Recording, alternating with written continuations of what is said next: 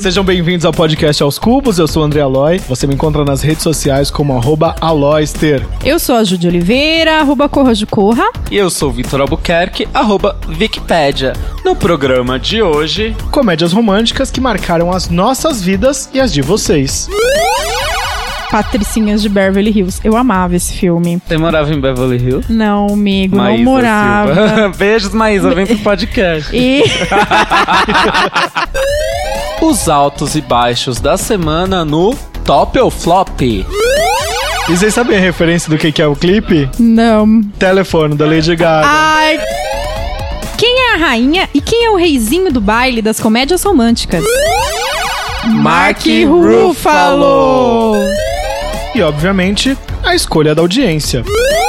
Se não falarem do casamento do meu melhor amigo, é melhor nem fazer o programa. Você ouve nossos programas todas as terças, às três e meia, na Rádio Sense, em sensecast.org. Vou soletrar S-E-N-S-C-A-S-T.org. Gosta da gente? Vai lá, ouve o programa na rádio. Se você não entendeu, aoscubos.com barra rádio.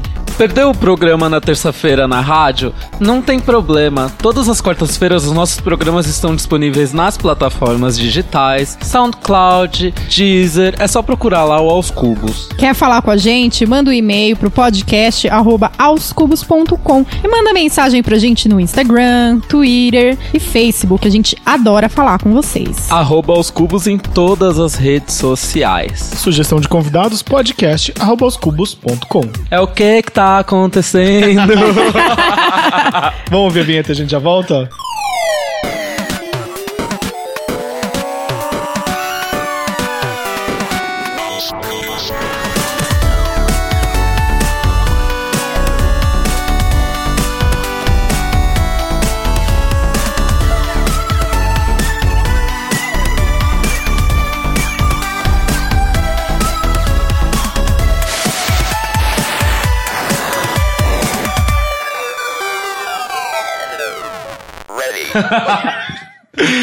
e aí, gente, vamos ler os comentários da semana? Bora lá. Bora O lá. Alex Machado, nosso ouvinte VIP, deixou comentário falando do programa que a gente fez dos discos, né, da nossa infância e adolescência. Ele comentou assim: O meu tenho vergonha, mas tinha o vinil do Jaspion e outro do Legião Urbana, Quatro Estações. Teve Madonna também. Sim, sou velho. O do Jaspion gente, eu é tinha em Jaspion, casa. É, Maravilhoso, relíquia. é que eu não gostava de Jaspion. Ai, eu amava Não. Jaspion, Eu adorava, gente. Changeman, toda essa galera, Flash, Eu só gostava de Power Black Rangers porque eu Rider. era, eu era ocidentalizado.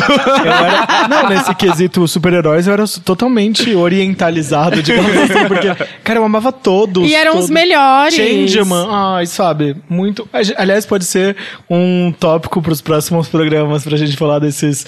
é, dessa, dessa nossa adolescência, infância, né? Vocês Qual já- nostalgia vocês querem ouvir no Aos Cubos? manda Manda pra gente. É, aí. o Alex Machado também, que é muito VIP, gente. Quando o ouvinte, ele é participativo, ele é participativo. Ele mandou uma sugestão. Oi, acabei de escutar o cast. Muito boas indicações de vocês, como sempre. Eu posso indicar uma série? Deve, meu amor, indica todas. Chamada Anne, Annie with E. Muito fofinha. E fala de temas atuais de forma tão singela. Já tá na nossa lista. A gente vai assistir essa série, depois a gente te conta, Alex. Pois é, não, e falando de ouvintes participativos, né? A Eloá já mandou e-mail pra gente e ela sempre comenta quando a gente posta, eu acho super fofo. Ela O vai lá Instagram da Eloá. E fala, ah, é melhor podcast, não sei lá o que, mas não vai ficar lendo aqui, né? Que vou ficar lendo biscoito, mas ah, eu vou Eloá. ler sim. O melhor podcast que você respeita, Eloá. Eu concordo plenamente. Verdade. Principalmente com a parte do respeita. Gente, teve uma polêmica essa, essa num, num post nosso. Nem foi uma polêmica, na verdade. Eu só me assustei. Porque a gente publicou. Obviamente, o ele não nas nossas redes sociais. E uma Porque das a gente se posiciona, né, amor? Exatamente. ícones posicionados e uma ouvinte nossa, muito cortês, inclusive, porque a gente tem que, de certa forma, respeitar a- o que a pessoa tá pensando naquele momento. Ela escreveu assim: ele sim, para deixar evidente também. Eu gostei porque os próprios ouvintes, que é o, a- o arroba algodão doce 18, já respondeu: a do close errado chegou, gente. Ela já chegou sofrendo bullying, né? Coitada. Mas assim, vocês mesmos já respondem e já resolvem. E aí eu respondi pra ela, né? Que bicho, assim, não tem como te defender, fica difícil. Acho estranho um ouvinte nosso que é a favor do Bolsonaro. Parece que a pessoa não entende nada que a gente fala aqui, né? Pri, eu, olha, eu tenho certeza que você é uma pessoa legal, mas vamos dar uma pensada, vamos repensar isso aí, amiga. Pri, se você ouve a gente, levanta a mão, porque eu tô achando que você caiu de paraquedas no nosso perfil e quis causar no comentário. Porque não, é Não, possível, porque ela né? respondeu, porque eu respondi no meu pessoal e ela foi lá no meu, ela me segue e foi no meu stories conversar comigo. E aí ela, aí eu falei pra ela que eu não, que eu não tava chateada nem nada, mas que, que ela podia Sei lá, eu não entendi como ela escuta a gente e é a favor do Bolsonaro. E ela foi super cortês, uma pessoa super educada. Só que, né, gente, não dá. Amore, ainda dá tempo, hein? Ainda bem que ainda dá tempo. É, Isso que é. é. o importante.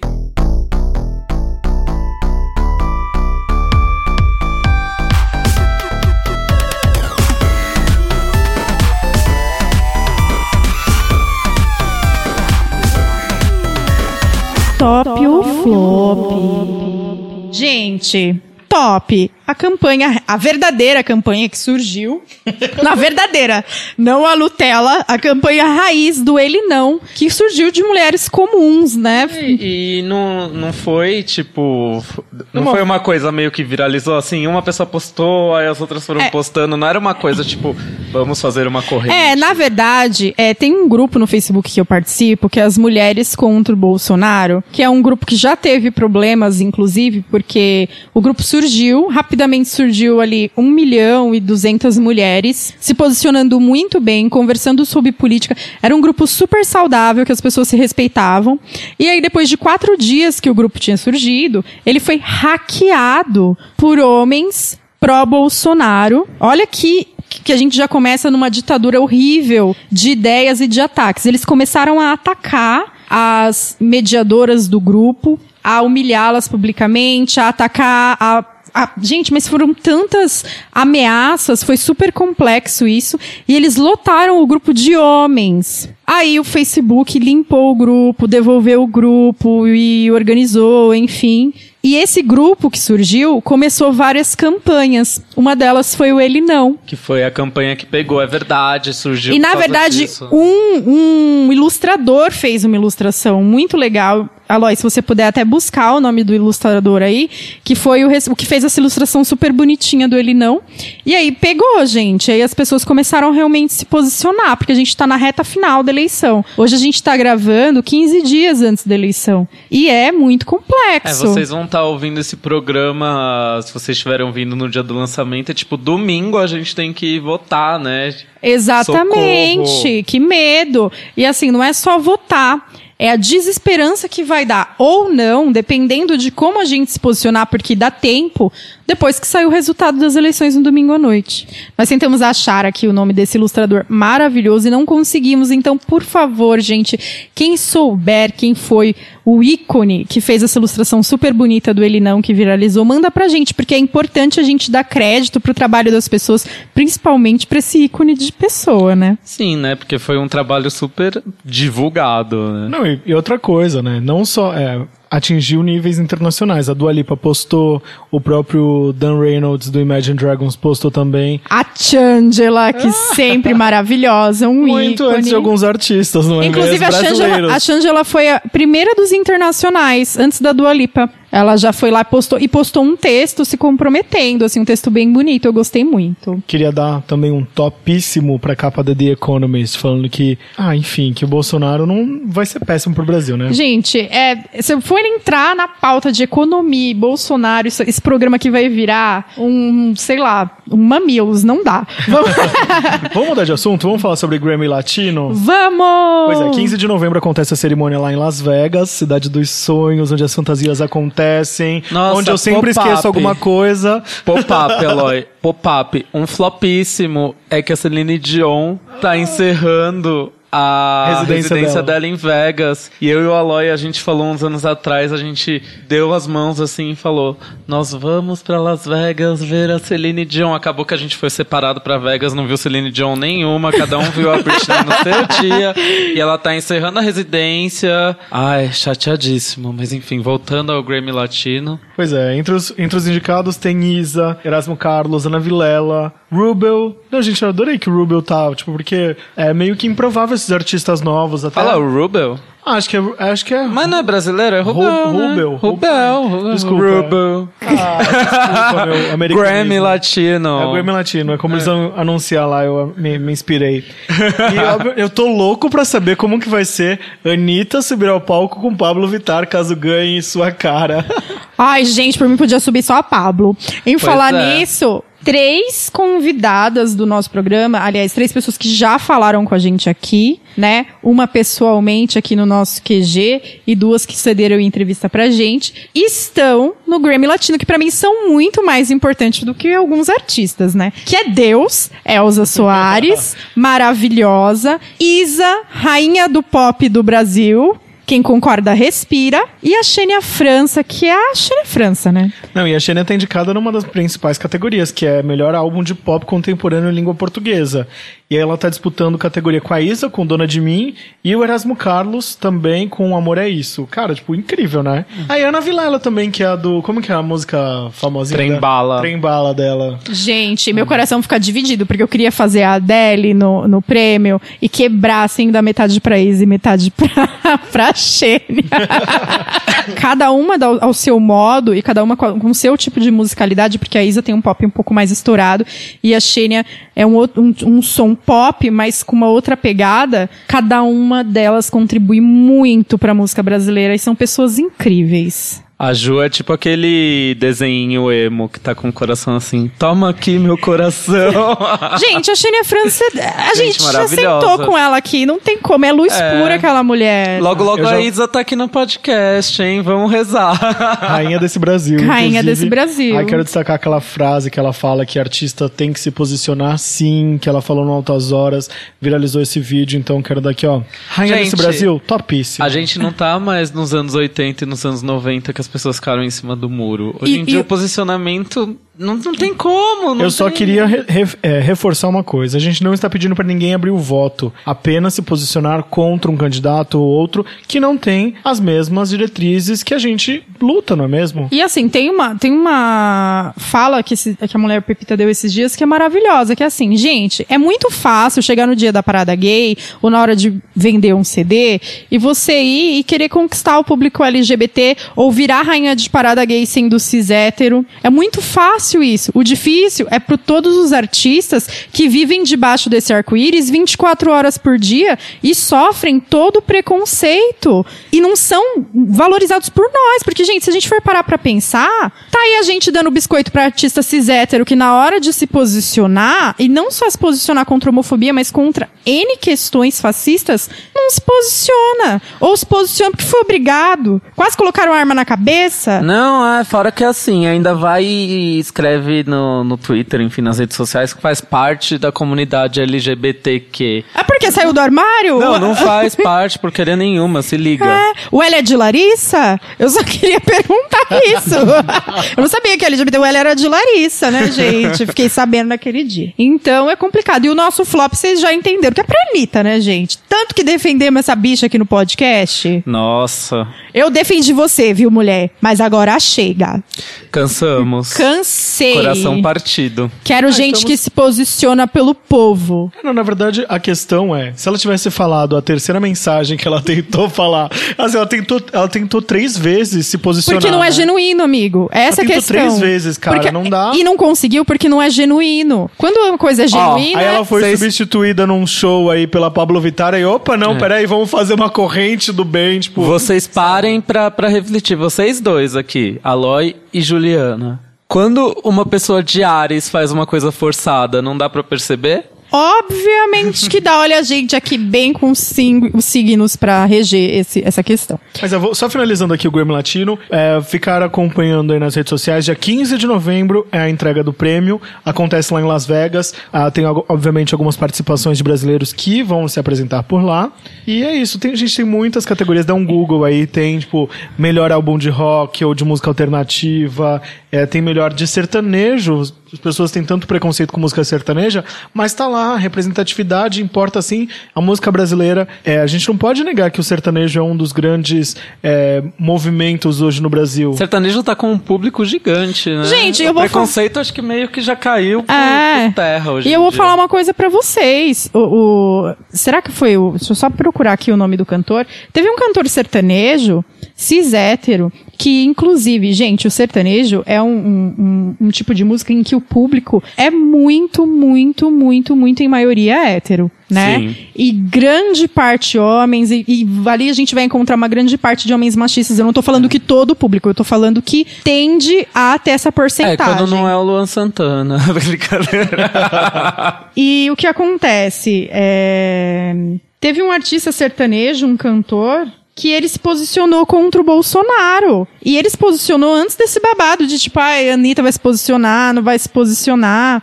É, porque até agora eu tinha visto se posicionando a favor, né? Tipo. Não vou nem falar o nome dele, que eu não É, quero. eu só dar queria, audiência. gente, eu só queria é, mais uma vez reiterar aqui. Ninguém quer que a gente, é, que as pessoas abram seu voto. A gente não tá curioso pra saber quem, em quem vai votar. Apenas combater o fascismo. É só isso que a gente quer. Ah, eu tô curioso sim, pode contar. Brincadeira. é, enfim. Vamos fazer igual o BBB, se a gente combinar nosso voto, será que... Gente, falando em. aí, não, do- falando em. é, ele não. E o clipe da Lia Clark com a Vanessa, hein? Felipe Sassi arrasando, né, gente? gente, que maravilhoso. Só fico chateado porque eu fiz uma matéria pra uma revista com o Felipe Sassi que nunca saiu e ele deve me odiar por isso. Já, me- já nos encontramos várias vezes, inclusive no, no lançamento do clipe da Vanessa, que ela fez no Espaço 555 lá no centro de São Paulo. E aí eu fico meio envergonhado de falar com o Felipe porque a gente acontece, né? Você faz uma matéria e de repente cai, tipo, não, não, não é minha culpa. Até porque você não é o dono da revista, infelizmente. Exato. Um dia será. Jornalista premiado.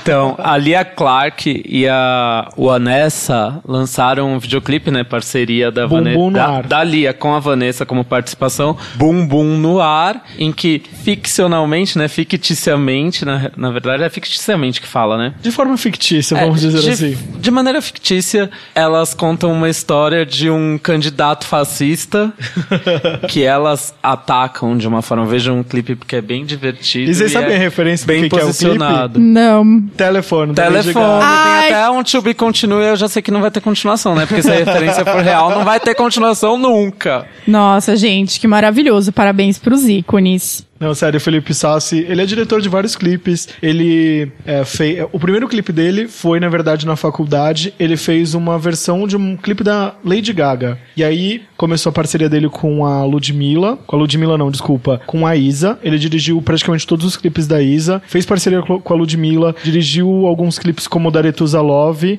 Cara, sério, tipo, fiquem de olho nesse nome. É legal, né? Porque são uns clipes que têm uma qualidade, assim, de pop mundial, pop assim. internacional e ele fala que ele foi uma criança viada, foi inspirado por todos os clipes da nossa geração. Me arrepia falar isso, mas se liguem nesse nome, é um- uma grande aposta aí do mercado musical. Maravilhoso. Agora vamos só pra encerrar o top ou flop. Chega dessa campanha Indique Três Amigos que tá parecendo é, sorteio do Instagram, né?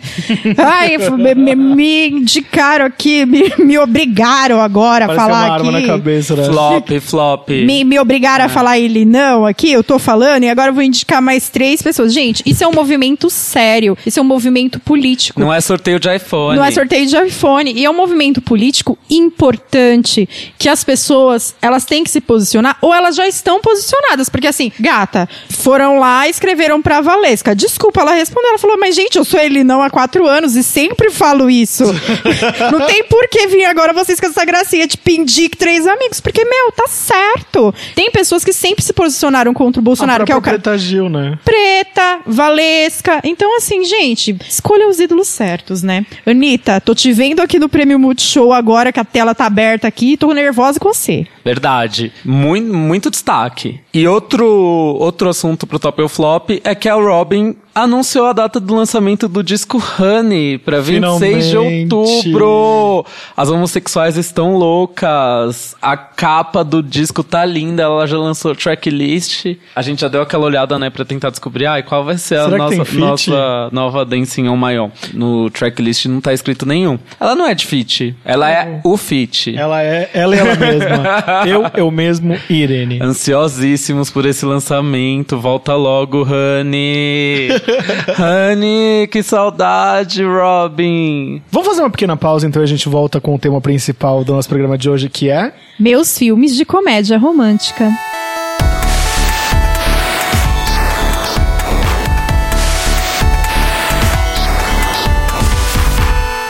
Agora conta pra mim, Wikipédia, fala um filme aí da sua lista de comédias românticas. Ai, gente, quando eu penso em comédia romântica, desculpa. O primeiro filme que me vem na cabeça é De Repente 30. Gente, é lindo esse filme, lindo, lindo, lindo. Aquela cena da boate, né, gente? A melhor cena, imortalizada. E, gente, marcou super a, a minha adolescência e eu ficava pensando assim, meu Deus, onde eu vou estar quando eu tiver 30? Será que eu vou ser um ser humano decente?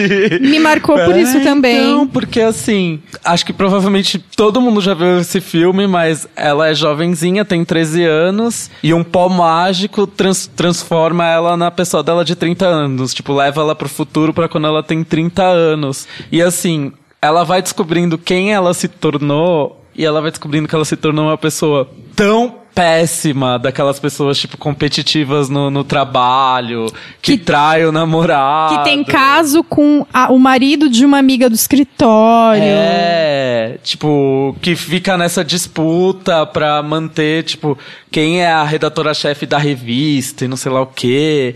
E que, tipo, ela perdeu o amigo incrível que ela tinha da adolescência. E o vínculo com os pais também, né? E o amigo incrível que ela tinha da adolescência simplesmente virou o Mark Ruffalo. Mas uma coisa que eu ouvi muito é que várias pessoas ficaram atentas pra essa para esse mundo da moda por conta de revistas por causa desse filme. Eu acho muito legal. Sim. Assim como o Diabo Veste Prada, eles tiveram fizeram parte da nossa formação cultural, né? Porque referência, a gente já falou aqui várias vezes, importa, e você fala assim, nossa, diretora de uma revista de moda. E é, e é incrível, porque nesse filme tem aquela. a- a- o ícone da, da revista de moda com ela é a revista tá super saturada, fazendo só porcaria, assim, fazendo tudo no automático, e aí ela como- chega como uma nova pessoa, com uma nova consciência, ela consegue transformar a revista numa coisa que venda para pessoas reais e mulheres reais e fazer a revista dela voltar a ser a revista número um, que também é importante, às vezes, o olhar que a gente tem diante da moda, de não ser uma moda saturada, de não ser uma moda mecânica, né? Isso importa. Não, é super legal isso, né? Foi até um caminho que a nova Cosmopolitan Brasil tomou aí antes de, de acabar as atividades, né? e a própria Sim, Ellie vem sim. fazendo há um tempo, antes de A acabar Elle também. né? era uma revista incrível que merecia muito Ah, ter é continuado. verdade. Era da Ellie que eu ia falar e eu falei da nova Cosmopolitan. mas a nova Cosmopolitan também teve uma transformação. Teve, assim, porque né? era uma revista super, super. Seja a bonequinha perfeita e a Barbie Era pro assim, seu boy. 30 posições que vão deixar ele louco. Eu não quero deixar ele louco, eu quero gozar, né, gente? Pelo amor de Deus. Então, a revista entendeu isso e veio com uma nova roupagem super interessante. E você, Jô, tem algum filme que te faz reviver a adolescência? Olha, adolescência. Patricinhas de Beverly Hills. Eu amava esse filme. Porque eu nunca fui, tipo, tipo. Você morava em Beverly Hills? Não, amigo, não Maísa morava. Silva. Beijos, Maísa. Vem pro podcast. Vem pro podcast. Infelizmente, eu não morava em Beverly Hills, mas se a gente pôr BH, acho que tá valendo. E. morava em BH. Nem, nem BH eu morava, eu morava no ABC de São Paulo. Mas As Patricinhas de Beverly Hills era um filme maravilhoso, porque eu nunca fui, vou confessar, a pessoa de Mean Girls. Eu sempre achei que Patricinha de Beverly Hills pisava em Mean Girls, porque elas eram um ícone fashion, inteligentes, maravilhosas. Alicia Silverstone, né, gente? Não tenho o que falar. E elas eram boas, elas eram boas pessoas, elas eram garotas fúteis que gostavam de moda, mas eram pessoas legais. Isso que é importante, porque a gente tem que, porra, só filme adolescente com bullying, com menina querendo trucidar a outra. Não, Patricinha de Beverly Hills estava aí. Bem comédia românticazinha. Nossa, e elas despertaram o nosso sonho de andar de conversível num lugar bem Califórnia, Amigo, assim, cheio o meu, de palmeiras. O meu sonho era quando ela clicava num computador que ela tinha e vinha a roupa certa que ela ia vestir naquele dia. Seria meu sonho. Quando o Vitor morava aqui em casa, a gente ficava horas decidindo que roupa ia vestir. Não, eu que naquela época de patricinhas mal tinha uma calça jeans, queria ter aquele.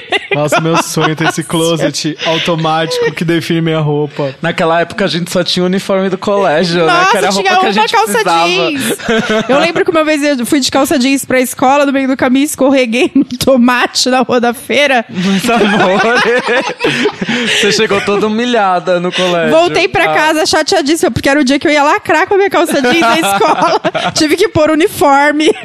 Poxa vida. Ai, gente, um filme que marcou muito minha adolescência foi As Apimentadas, em inglês Bring It On. Ai, amo. Gente, amo. Eu com- amava aquele filme, tipo, eu assisti várias, várias, várias vezes é, com, a, é, com a Kirsten Dunst, com a Elisa Dushku. Cara, sério, era muito maravilhoso ver toda aquela, a- aquela empolgação das cheerleaders. Era muito ridículo, mas era tão legal fazer, é, fazer parte daquele universo que é tão distante das nossas, é, dos nossos colégios, né? Não, e é aquele filme que traz aquela máxima da comédia romântica, né? Que a pessoa legal se torna uma pessoa ruim e aprende que ela que a postura dela não estava correta e toda aquela lição moral. Ah, eu, eu amava, sério. Eu assistia muito a Mônica, que era minha amiga é, de infância. A gente assistia, a gente saía do colégio ia pra casa assistir. Sério, é, é tempo de VHS que a gente gravava. Nossa, filme. VHS. E logo depois também. locadora, né, gente? Quantas multas de locadora, né, por não, não rebobinar o filme? Nossa senhora, não faço nem lembrar. Nem lembro de multa, né? Porque eram meus pais que pagavam. É, mas eu ia lá com a cara de pau, porque era eu e minha irmã que íamos na locadora e depois íamos devolver o filme. Ia com a cara de pau falar que a gente esqueceu e que a multa tava lá pra ser paga. Isso que é o problema, Ah, né? é não é nem o verdade. pai pagar, é descobrir o que a gente fez Ah, de errado. humilhadas. Não, e é legal que a gente tinha responsabilidade, né? Tipo, muito jovem. a casa, a casa muito caiu. Fala, amigo, mais uma comédia romântica que você ama. Bom, gente, uma comédia romântica assim inusitada que eu coloquei na minha lista é Eu Vira a Rainha das Trevas. Eu não vem me Vira. falar que não era comédia romântica porque você não lembra direito, não viu direito então, porque Eu Vira tinha o par romântico no filme. Mas sabe por que as pessoas acham que não era comédia romântica? Porque a gente se acostumou, no modelo muito americano, de ver pessoas muito iguais. Aquela mocinha perfeita, é, padrão de beleza, e ela é a mocinha perfeita da comédia romântica. E a Elvira era uma mulher que ela se levantava contra é, aquele tempo. Ela era uma mulher diferente, ela tinha todo um visual que pra época era super esquisito e que atraía muito a gente. É, pra quem não lembra, né, é, era um filme, é um filme dos anos 80, um sucesso dos anos 80, e assim, ela era, é, acho que ela era apresentadora de um programa de terror, alguma coisa assim na, na TV, e ela vai morar numa cidadezinha super, ultra, mega conservadora, uma cidadezinha super bolsominion, que acha assim ela a coisa mais estranha, mais fora do padrão do mundo, porque Elvira parece uma drag queen, né, tipo, é uma mulher persona em drag, Gente, aquela- preta, maquiagem exagerada, cara de bruxa. Aquela cena dos peitos. Não, aquilo marcou minha infância. eu não sei o Marcou que, minha minha mãe infância. pensava eu assistindo aquilo quando era criança, mas enfim. E minha mãe chama Elvira, olha que engraçado. É mais uma coisa que me conectou com o filme. Enfim, ela chegava na cidade e, obviamente, tinha um cara lá que era um gatão, que claro que eu não vou lembrar o nome do personagem, que ele meio que se apaixonava por ela, mas enfim, rolava todo aquele lance lance da, das trapalhadas, da Elvira, que além ela era super poderosa, super mulher de marcar presença, mas ao mesmo tempo ela era super atrapalhadinha. e tem uma cena que me marcou muito, que ela vai fazer um jantar para ele, mas eu acho que ela mistura com alguma poção, alguma coisa, e tipo. O jantar meio que fica vivo, a né? comida fica viva, começa a, a sair um monstro da panela, e ela tentando esconder, e o boy esperando, gente, é incrível, eu amo, amo. Ícone das comédias românticas, eu vira assim. Eu vira maravilhosa. Tem um filme que. Aliás, eu vou falar dois filmes aqui que eu quero ver se vocês já assistiram, que é o Simplesmente Complicado. É um filme com Alec Baldwin e com a Mary Streep. Eles já mais velhos com a idade que eles estão hoje em dia, que trata sobre o amor depois de casamento, filho, separação. É, gente, o Steve Martin também tá nesse filme. É um filme muito lindo. Vocês já assistiram esse filme? Esse não. Não? Assistam, amigos, porque é muito legal e é uma comédia romântica divertidíssima, que a Meryl tá super enrolada entre dois homens, mostrando pra gente que... de- Ai, claro que eu vi esse filme. Você É viu? simplesmente complicado. Sim, It's Complicated. Sim, it's complicated. Vi ícone. Ai, gente, Ícone. Mary Streep, né, gente? Não, e ela tá enrolada com dois homens, e tem todos os filhos dela ali no meio, porque ela tá enrolada com o ex-marido, e tá enrolada com o novo cara que surgiu, que é o Steve Martin. E mostra pra gente que com 50, 60, 70 anos, existe amor e sexualidade, gente. A gente tem que tirar essa ideia da nossa cabeça que a gente não se renova em todas as idades. E tem um filme brasileiro que eu acho um ícone de comédia romântica. Foi o filme que eu descobri a Letícia Collin, que faz alguns anos, que chama Ponte Aérea.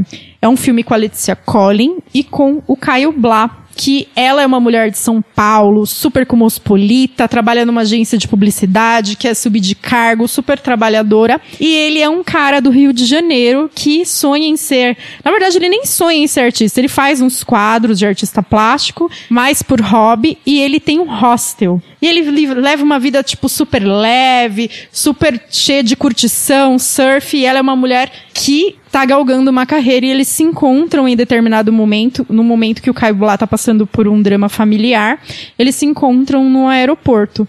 E aí começam a desenvolver o relacionamento. É muito legal esse filme, porque é um filme muito realista. De como as pessoas se relacionam quando elas são diferentes e o que pode dar errado e o que pode dar certo. É um ícone brasileiro, ponte aérea. Que demais. Um filme que me marcou muito também foi o Letra e Música. Eu sempre fui meio envolvido com música, né? E é o Rio Grande com a Drew Barrymore. Ele é um artista fracassado que acaba encontrando com ela em algum momento da vida. E aí ela é uma escritora, né? Tipo, não tem muita habilidade. E aí eles acabam se juntando e começam a compor hits. E é incrível, é muito fofo. As músicas são. É muito, é muito legal Eu cantar amo. junto, né? Ele era um ícone dos anos 80, né? Tipo, é dos anos 2000 esse filme. Acho que é da década passada, Exato, né? ele é, é, exato, ele é, ele é uma- um artista dos anos 80. É, então, ele foi de uma boy band muito famosa, no maior estilo New Kids on the Block. E aí ele tem tipo um bloqueio, assim, que ele não consegue compor nenhuma música mais, né? E a, a música principal do filme, que é a que começa, que tem um clipe super anos Pop. 80, que é pop. Goes I my heart. say I never fall in love, but then pop, Pop goes my heart. Pop goes my Claro que tem a palminha. É maravilhosa. E a personagem que faz a cantora pop, eu não vou lembrar o nome da cantora pop É a agora. Britney, gente. É a Britney. É a Britney. Que tem aquela música Budas do Lar. Nossa, sim, é muito, muito. É, é totalmente inspirada na Britney, porque ela fala até meio gemendo. Eu tava Gente. vendo esses dias de novo na TV a cabo, né? Que esses filmes de comédia romântica, toda vez que passa na TV por assinatura, a gente assiste, né? As- É como é como é um dever, é Não tipo só pagar na TV por boleto. assinatura, também na temperatura máxima, enfim, na, na Globo. Vou falar mais um, então. É Tudo Pra Ficar Com Ele. Marcou vocês? Esse filme com a Cameron Diaz, tem a Christina Applegate e a Selma Blair. Eu vou ser bem sincero, esse, eu achava esse filme muito desbocado, né, pra quando eu era criança, então não, não me pegou.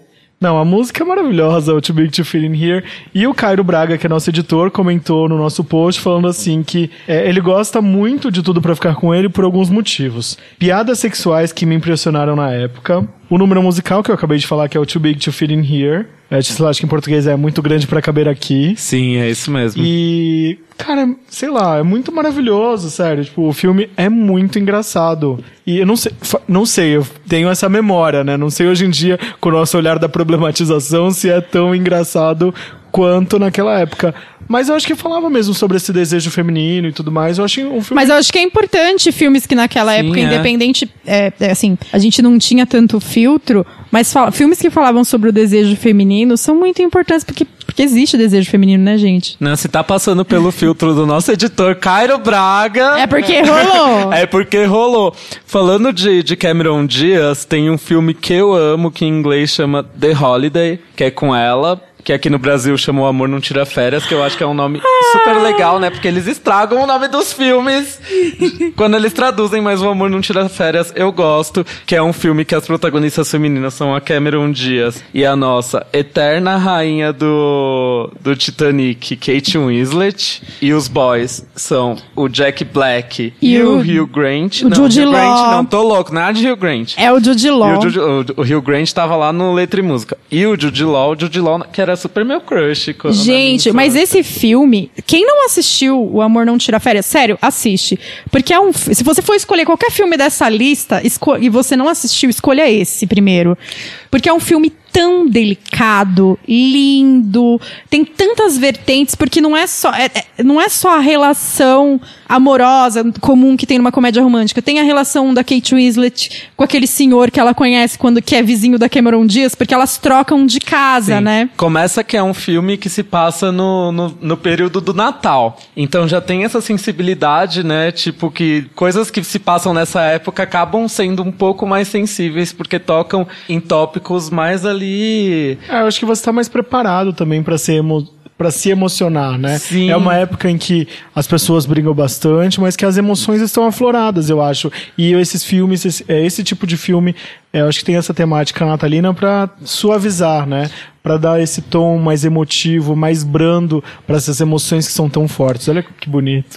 É, a Kate Winslet, a personagem dela, tem um problema com um ex super close errado, super Abusivo. abusivo. E ela troca, né, de casa com a. Com a Cameron Diaz, vai lá, vizinha do senhorzinho idoso, ela conhece, se torna uma super amiga dele, o relacionamento deles é super sensível. E uma cena que me marcou muito nesse filme, falando de uma cena um pouco mais divertida, é quando a Cameron Diaz que vai. Em, em que cidade que ela tá mesmo? É uma cidade que neva muito. É uma cidade muito pequenininha dos É. Estados, da, da- da Inglaterra, porque assim, a Kate, ela mora na Inglaterra, a Cameron mora nos Estados Unidos. A Cameron é uma mulher super bem sucedida que faz trailers pra filmes. E a Kate é uma menina que trabalha num Ah, é escritório. verdade, tem isso nesse filme, né? Sim. Que todos os problemas que ela tem na vida dela, ela começa a imaginar um como um trailer. trailer. é incrível. Gente. elas- É muito hino esse filme, É sério. muito. Porque ele é um pouco underrated, né? Quando você pensa assim, ele é um pouco subestimado. Ah, eu falei em inglês, pensei em inglês. ele é um pouco subestimado, mas assim, é um dos melhores que tem de comédia Não, eu acho que, é, romântica. pra mim, da lista que a gente tem, esse é o melhor, que é o que eu mais assisti, e que se eu assistir agora, eu me emociono totalmente Nossa, de novo. assisti 700 vezes eu assistiria 701. Incrível. Não, eu ia falar que uma cena que me marcou muito é a Cameron Diaz dançando Mr. Brightside quando ela chega nessa casa vazia, que ela tá lá. Eu acho que ela tava meio estressada na rotina dos Estados Unidos, etc. Ela chega lá e ela coloca Mr. Brightside no último volume e começa a dançar incontroladamente. Aí eu falei, gente, que, que ícone. Uma outra coisa maravilhosa é o Jack Black ser par romântico, porque a gente tá tão acostumada a Hollywood pegar uns caras que são super padrão de beleza. E tipo, o Jack Black pra mim é lindo, eu, eu super Não. pegaria ele. E, ah, E, ah, e ele né? foi o melhor. Porque assim, o Jude Law tá ótimo nesse filme, mas o Jack Black, quando você vê o jeito que ele trata a Kate, você fala, eu quero esse cara pra mim. Não, é, em nenhum momento, porque é uma coisa muito comum nesses filmes de comédia romântica, é assim, ah lá o gordinho engraçado. Ah, é lá o gordinho que é gordinho, mas conquistou a menina Não. porque ele é engraçadinho. Não, ele é um cara normal, podia ser interpretado por qualquer ator. Inclusive, no filme fica claro que ele é um puta profissional. Eles se conheceram porque o Jack Black fazia trabalhos junto com a Cameron Diaz e foi deixar um roteiro na casa dela. Ele fazia trilha sonora pros filmes que ela fazia o trailer. Então, assim, era um cara puta profissional, com um carrão, tá? Um cara super bem sucedido, que também teve problema com N namoradas que passaram por ele, e eles começaram a conversar e ser amigos falando dos relacionamentos fracassados deles. E, gente, que filme. Acho que o programa só é sobre esse filme, inclusive. Mas eu tenho o meu top 2 aqui. E eu queria falar um extra, porque eu esqueci completamente daquele E Se Fosse Verdade com a Reese Witherspoon. ah, a gente tem aqui na lista, amigo. Não Ah, se então preocupa, tá. jamais esqueceríamos. Nossa, eu tinha esquecido aqui porque eu fiz o meu top 5 e tal, mas eu tinha esquecido completamente desse. Não, é assim, Reese, qualquer filme com a Reese de, é de comédia romântica entra pra lista. Até porque a Reese, ela é super baixinha, né? A gente não consegue ver na tela, mas ela não é um mulherão igual essas... E ela tem um corpo meio quadradinho, assim, um corpo de mulher normal, sabe? Eu acho ela um ícone tão fofo, tão fofo e Sim. talentosa, né? Gente, é, e assim, ela, nossa, ela tem esse filme, se fosse verdade, que é maravilhoso, que ainda é com o Mark Ruffalo, nosso homem maravilhoso que a gente Ao ama concur. também, ao concurso total. Ela tem os dois legalmente loira, que são incríveis. Gente, legalmente loira, ícone de filme. E além de tudo, ela fez um filme que é ícone da nossa adolescência, que não necessariamente é comédia romântica, mas bebe da mesma fonte, que é o Segundas Intenções. Nossa, aliás, esse filme, segundo as intenções, é maravilhoso. Não é comédia romântica, mas assim, tá top 1 da minha E ela tem um adolescência. filme novo, que é teoricamente mais ou menos novo, faz, deve fazer um ano e meio, dois anos que foi lançado, que é o Belas e Perigosas, que é com ela e com a Sofia Vergara. É maravilhoso esse filme, eu vi no avião. Toda vez que eu vejo na, na lista de catálogos do filme do Netflix, eu falo: Olha lá o Eu filme que eu vi no esse avião. filme, que é- O Álvaro quer me matar. Eu amo esse filme porque é um filme que, tipo, meu, você ri do começo ao final. Talvez não seja um filme que te marque igual os outros, mas é um filme muito engraçado, onde, onde ela é uma policial e ela tá toda pequenininha com aquela roupinha de policial, zero sexualizada e ela consegue ser divertida, bonitinha, engraçada. Como que é o nome do filme para as pessoas tomarem É, nota? Arma- belas e Eu ia falar Armadas perigosas. e Perigosas, tô louco. Eu- é, é, eu- não é- esse filme não é bem uma comédia romântica, é mais comédia mesmo, mas é divertidíssimo. Bom, vocês estavam falando agora do filme que vocês mais assistiram na adolescência. Eu assisti com a Mônica, como eu já conversei aqui, ah, como eu já falei aqui, que foi minha, minha amiga da infância, me acompanhou, me acompanha até hoje. Cara, a gente assistiu é, Resident Evil tantas vezes, a gente alugou tantas vezes, que quando a dona Cida, que era dona da locadora, fechou a locadora, ela deu de presente pra Mônica o Resident Evil. Maravilhosa. Parece o Netflix, né? Que uma pessoa assistiu 25 vezes o Príncipe de Natal no final do ano, eles mandaram uma mensagem pra saber se estava tudo bem. Vicky, vou fazer suspense aqui no meu top 2. Você quer falar quais são os seus? Ah, não, mas eu não sabia que a gente tava fazendo em formato e que os últimos que a gente ia falar eram top 2. Não tinha combinado assim. Ah, pra mim, os últimos sempre ficam assim, Porque o meu final. top 2, o De Repente 30 tá no meu top 2, eu já falei. Ah, tudo bem, então. É. Vou falar então meu top 2, É. que é o Di- Diário de Bridget Jones, que eu, eu assisti tardiamente e depois eu tive que resenhar, acho que uns dois anos, o, o terceiro da saga. E, cara, eu me apaixonei, me Filho de Bridget Jones. O bebê de Bridget O bebê Jones. de Bridget E eu me Jones. apaixonei tanto e falei assim, caralho, por que que naquela época que era HBO, né? Que da época de é, O Casamento do Meu Melhor Amigo, todos esses filmes que faziam parte da nossa adolescência, que a gente tinha que esperar o sábado pra assistir a estreia na HBO ou no Telecine, que era que se a gente não tinha assistido nem no, no cinema ou no pay-per-view. E aí, meu, sério, eu sou, fiquei apaixonado pelo Diário de Bridget Jones e tá, obviamente, no meu top 3. Eu acho que é o filme que mais me marcou durante a infância e adolescência, inclusive. Porque o que acontece? Eu sempre fui mais gordinha, né? Mesmo quando eu não tinha barriga e, e tudo mais, porque na adolescência você fica mais magra e tal. Eu sempre tive a perna muito grossa. E, enfim, naquela época, pra mim, isso era um tabu muito grande. E a Bridget Jones, ela era gordinha. E não que ela era super gordinha nem obesa, né? Mas ela era uma mulher fora dos padrões e reais de beleza já. E era muito divertido. Inclusive, o segundo filme da Bridget Jones, que é o Diário de Bridget Jones 2, eu fui assistir com meu primeiro namoradinho no cinema. Oh. Foi o segundo filme que eu assisti no cinema com meu namoradinho, o outro foi Os Incríveis. Olha a idade que. a maturidade da idade. Pois é, e aí fala exatamente isso, sobre se os dois primeiros filmes são sobre romance, de escolher o cara perfeito, ou de apostar no relacionamento, o terceiro filme vem pra fechar esse ciclo, assim, tipo, acho que 10 anos depois, pra falar que coisas aconteceram, mas você pode sim se apaixonar novamente, né? E pela, por aquela outra pessoa que tava naquele triângulo amoroso. E tem o Mr. Darcy, né, gente? É Não, tão Colin maravilhoso. Firth, assim, é sugar maravilhoso, né? Até eu ia.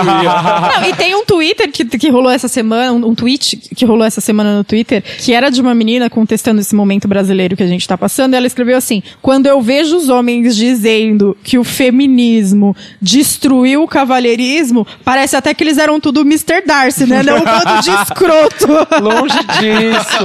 Ai, gente, mas realmente, Bridget, ícone rainha das comédias E românticas. eu tinha até um demais. preconceito naquela época, assim, tipo, porque eu era, obviamente, normativo, fui criado ali é, para ser um hominho, não sei o que lá. Eu falei, tipo, não dá. Tipo, obviamente, fazia tantas outras coisas e legalmente loira e o Diário de Bridget Jones eu tive um pé atrás. Porque eram filmes pra meninas. É, e aí, putz, eu assisti faz pouquíssimo tempo a trilogia e, sério. Ai, um- sempre Um abracinho, né?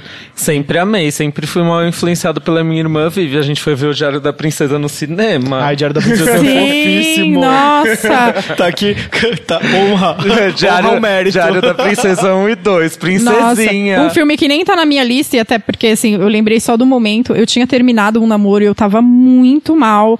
E aí eu e minha irmã, a gente foi assistir Valentine's Day no cinema, porque irmãos estão sempre lá pra gente. As comédias românticas marcando. Aliás, a Anne Hathaway a gente pode considerar como uma é, princesinha das comédias românticas, Princesinha, né? Não é rainha, mas é princesinha, porque princesinha. tem muitas comédias românticas boas e com tem ela umas também. muito boas. Sim, Muito é- boas. Realmente, A- uma acho- delas que tá no top ever é o Diabo Veste Prada, né? Gente, o Pelo Diabo Veste Deus. Prada é maravilhoso. E Eu acho que a gente tem que fazer um programa só de Diabo Veste Prada. Sim. Realmente, a gente assiste, assim, faz com muito sacrifício, a gente assiste de novo. De novo, pela trigésima vez. Anota todos os tópicos e faz um podcast. Tem um outro especial. filme com ela, que é até recente, que é O Senhor Estagiário, que é um dos filmes Amo. mais lindos Ícone. que eu já assisti, sem serem grandes dramas, né? É um Sim. filme nessa linha de comédia romântica, mas é maravilhoso esse filme. E que é com o Robert De Niro que se posiciona, né, gente? Não, Robert De Niro que se posiciona e esse filme toca muito naquela questão da pessoa workaholic, sabe? Tipo, que deixa de viver as coisas que estão acontecendo ao redor porque fica muito focado no trabalho, que é a personagem da Anne Hathaway e o Robert De Niro que entra como estagiário na empresa vai fazendo ela abrir os olhos para que existe um mundo ao redor dela, hein? Inclusive o que tá acontecendo no mundo ao redor dela, né? Inclusive na casa dela. na casa enfim. dela. Mas, gente, agora, o meu top 2 é todo e qualquer filme com a Queen Latifah. Eu não consigo, gente. O meu preferido da Queen Latifah é A Casa Caiu, porque é um filme que eu não consigo. Só quando ele começa, é com Steve Martin, com a Queen Latifah, ele é um advogado, ela é uma ex-presidiária, eles começam a se corresponder pela internet, ele não sabe que ela é ex-presidiária. E aí, eles se encontram e ele descobre quem ela é, só que até então ele já tá tão enrolado com ela que ele começa a ajudar ela porque ela foi presa injustamente. só, muito que, maravilhoso. só que é uma comédia do começo ao fim. Eu começo a assistir, eu dou muita risada. E naquela época, porque esse filme é antigo, o filme já dá toda uma conotação dela lutando não só contra essa questão de ser ex-presidiária, mas contra um racismo muito pesado ali. E ela consegue deixar leve, tranquilo, gostoso e o filme ser muito divertido. É muito legal. E tem tantos filmes com a Kim Latifah, gente. Quem tem o, o Beauty Shop, que é o Salão do Barulho, Sim. que é maravilhoso. Tem a Alicia Silverstone nesse filme, inclusive. Se tem a Queen Latifah, já é hino, né? Até quando um filme com a Queen Latifah não é tão bom, é, bom, porque tem a Queen Latifah. Táxi, né? Táxi é, tá, maravilhoso. Tem, uns que sai, tem um que saiu recentemente dela, que eu não vou lembrar o nome. Ah, é eu adorei. Mas esse, eu esse filme eu gostei. que Muita eu gente... achei muito bom, eu achei muito engraçado. Sim, eu adorei. É um filme que são quatro amigas e elas vão para uma convenção de para mulheres negras. Sim. E ali acontecem tantas confusões e tantas E elas coisas par- legais. elas vão participar daquele festival que tem, né? Existe de verdade. É, existe, é um Como festival. chama? Ai, não vou lembrar agora o nome do festival. O filme é o Girls Trip, que é a viagem das garotas, e é um filme muito maravilhoso. Tem um filme que eu ainda não tinha falado da minha lista, que é Encantada. Gente, amo essa comédia romântica musical. Amo que eu conheci a Amy Adams aí, nesse filme. Sim! Sendo essa princesinha nada convencional. Gente, eu tinha Amy Adams na minha casa, porque minha mãe me acordava assim, né? Tipo, querendo falar com as flores, com os passarinhos. Só faltava ela botar as baratas pra limpar a casa Não e é os só ratinhos, isso, igual no assim, filme. Minha mãe acorda exatamente assim como a Amy Adams daquele filme. Mas a Amy Adams, ela é um ícone de comédia romântica também. Sim. Tem um filme com ela que é o meu preferido, mais que encantada, que é o Casa Comigo, que ela vai pra Irlanda. Ai, numa é. saga incrível pra Eu amo esse conseguir. Filme. No dia, no ano bissexto, na Irlanda, tem uma tradição que as mulheres, olhe só, podem pedir os homens em casamento. e aí a Amy Adams, ela é americana, tudo, o namorado dela, tá, o noivo dela tá na Irlanda, em algum lugar a trabalho. Ela viaja pra Irlanda porque ele tá enrolando pra pedir ela em casamento e ela viaja pra pedi-lo. Só que aí a viagem dela dá errado, ela fica presa no interior da Irlanda e conhece um cara maravilhoso e aí vai se desenvolvendo o filme. Aliás, que homem, né? Nossa, sai fora aquele namorado dela. Maravilhoso. Quero, quero o irlandês. Ah, o namorado dela é o Adam Scott. Tipo, o, o irlandês é muito melhor, ninguém merece. Mas o Adam Scott não é o que fez o filme Solteiros com Filhos? É ele, não é? Ah, é o que faz Big Little Lies, que é casado com É, a... é, olha, eu não acho ele tão ele bonito, mas ele tem um filme chamado Solteiros com Filhos, é uma comédia romântica. que ele é tão fofo nesse filme que ele e uma amiga querem ter um filho, eles têm um filho e eles têm uma relação de cumplicidade tão legal, tão legal, que eu, ele me ganhou naquele filme. Ai, gente, mas procurem o Matthew William. Matthew William. No, é, O irlandês gato. é, é Matthew Good, com doi- dois Os. G-O-O-D. Procurem ele, tá? Apenas vejam que homem. E assistam um filme também que é divertidíssimo. Ah, e pra encerrar minha lista, eu queria falar de Miss Simpatia. não, que ficou pro final porque é o melhor, gente. Ícone, Miss Simpatia 1 e 2. Sandra Bullock, melhor personagem. Tipo, Grace Lou Freebush. sabe? É muito maravilhoso. Eu tipo. Gente, eu consigo achar. Tudo bem, ah, no primeiro Miss Simpatia tem realmente o lance da, da comédia romântica, né? Que ela tem o par romântico lá, que é o outro, o outro policial, enfim, porque a Sandra Bullock é o quê nesse filme? Policial disfarçada, Disfarçada! bonita.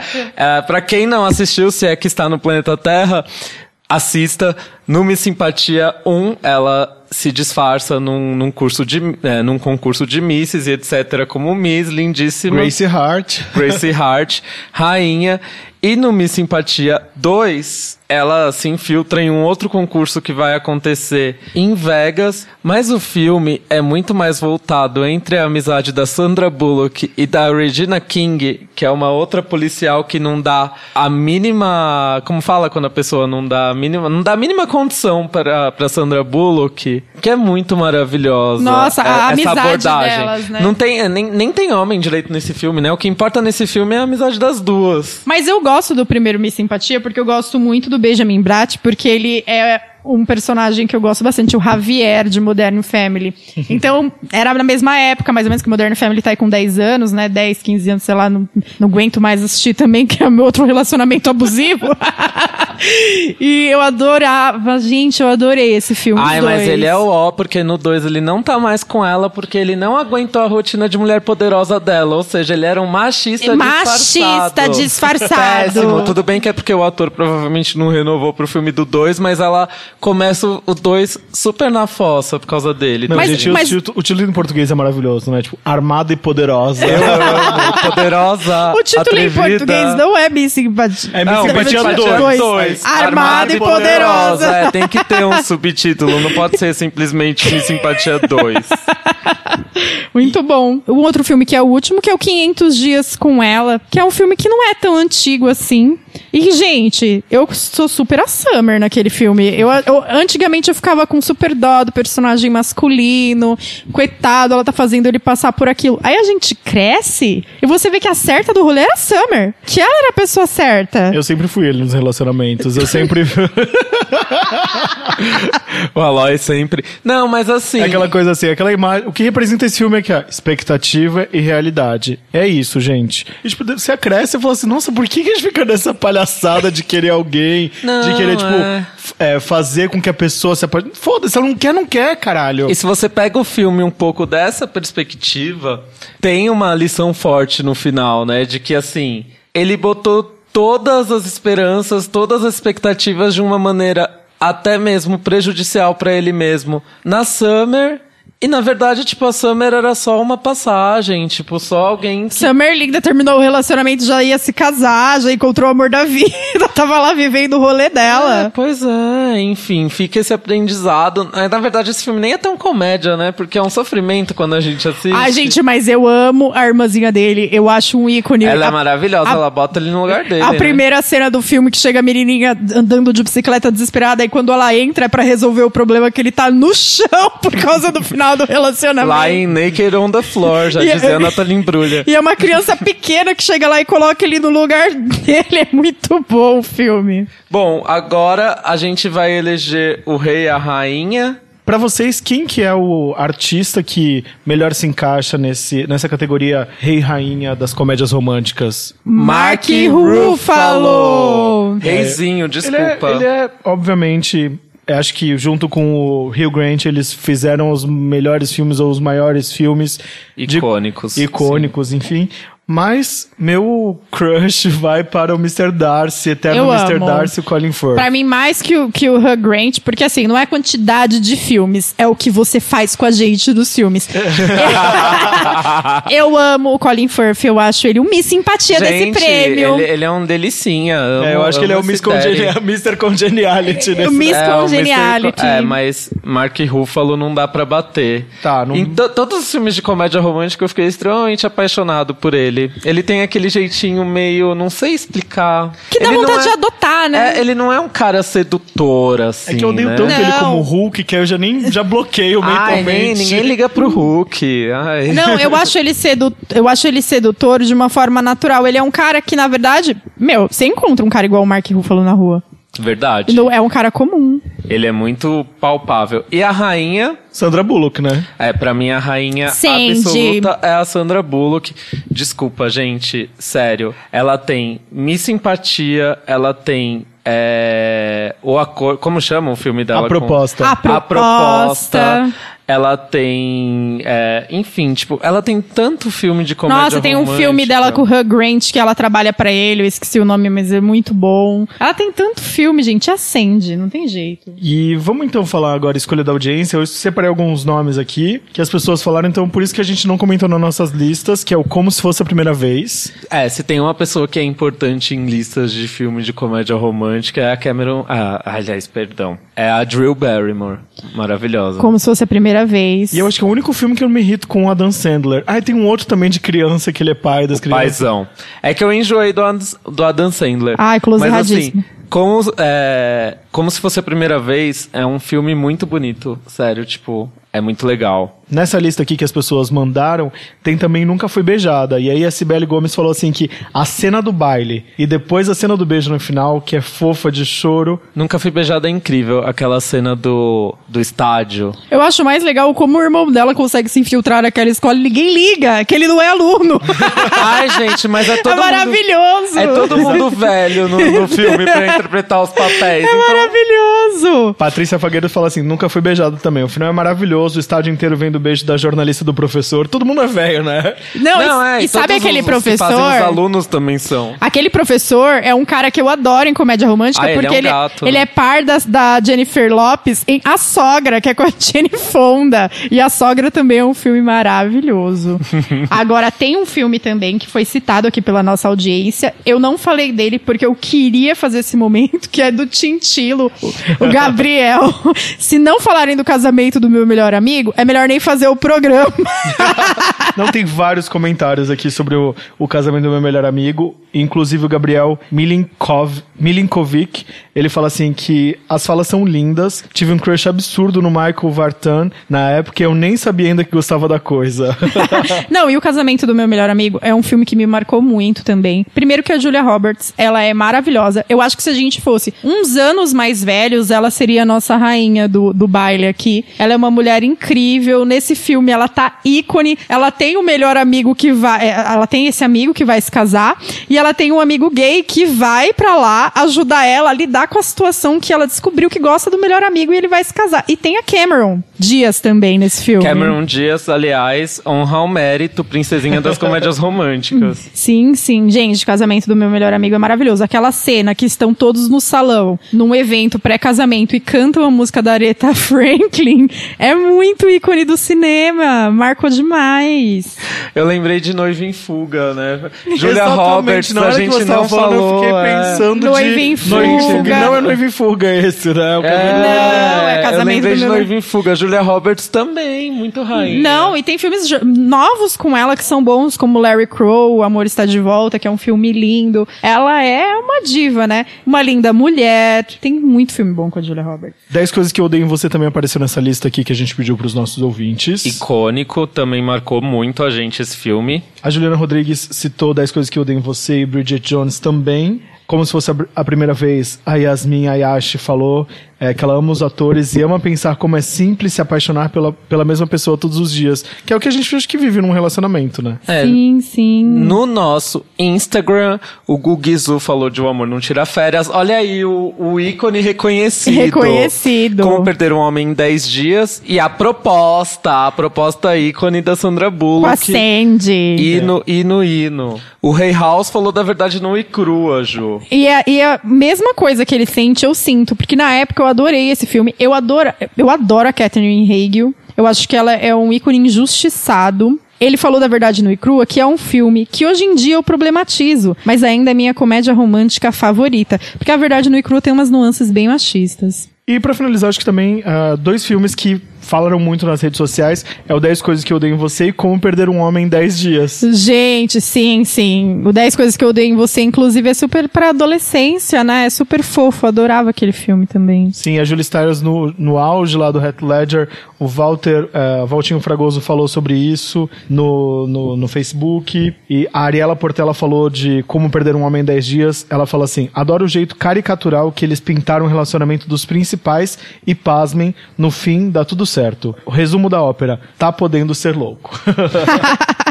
Ai, bom. gente, e tiveram mais comentários, mas a gente não vai ter tempo aqui pra ler todos. A gente agradece a todo mundo que falou. Vocês também, tipo, citaram super filmes que a gente ama. E dá, dá vontade agora de sair maratonando filmes Vários de comédia romântica. Vamos né? propor um desafio então, um filme para ser visto na Netflix. Olha, eu vou falar o Por um Fio, que é um filme que a Netflix lançou essa semana. Eu tenho certeza que vocês vão adorar uma comédia romântica chamada Por um Fio. Eu amei para todos os garotos que já amei. E eu Que vi é lindo também. Ah, é muito fofo, não vou dar spoiler nem nada. Ah, gente, não teve nenhum filme de comédia romântica produzida pela Netflix que eu tenha amado o suficiente pra indicar pra vocês até agora, mas na Netflix tem Casa Comigo. Ah, então, procurem sim. Casa Comigo da Amy Adams e assistam, porque é muito bom. Eu assisti por lá, inclusive, a primeira vez que eu vi lá em 2013. Nossa, Casa Comigo é muito bom, que é esse filme do irlandês que a gente comentou com vocês. Irlandês gostoso. Então assistam Por um Fio, Casa Comigo e Pra Todos os Garotos que eu já amei. Ai, sim, é muito fofo. Gente, falem com a gente, podcast.com. É isso aí, mandem os comentários de vocês, o que vocês acharam desse programa. E se a gente esqueceu de algum filme muito ícone, escrevam nos comentários que a gente lê daqui a alguns programas, no- enfim, o comentário que você deixou pra gente. Valeu, beijo e até semana que vem. Beijo!